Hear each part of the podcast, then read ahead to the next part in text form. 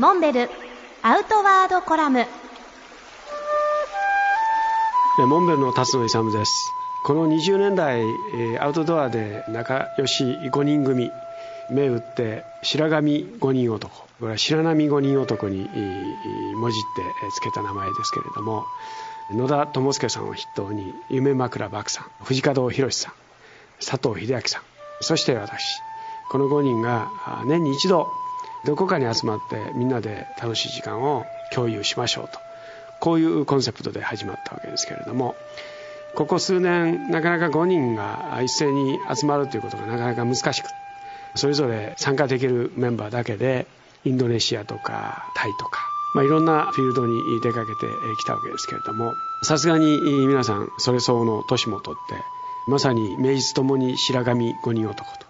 いうことになってきたわけですけれどもその中で今年はぜひユーコン川を下ろうと。でそれも手作りのいかだで下ろうではないかと。こういうアイデアが持ち上がって大いに盛り上がったわけですけれども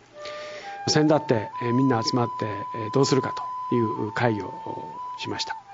その結果本番ユーコン川を下るのはもう今年はやめて来年に回そうと。こういうことになったわけですけれども来年まで待つのはちょっと待ち遠しい。という話が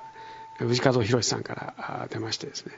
今年はなんとかモデルいかだを作って日本で浮かべてみようじゃないかと。こういう話で決まりました。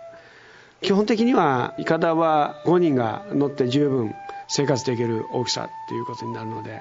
長さは全長おそらく7メートルから10メーターぐらいの長さ。で幅はやっぱり5メーター。そしていかだの上には幌掛けのテントを張ってですねそこで一応寝泊まりできると。そして大事なのは焚き火もできるファイアプレイスをいかだの上に設置してですねつれづれに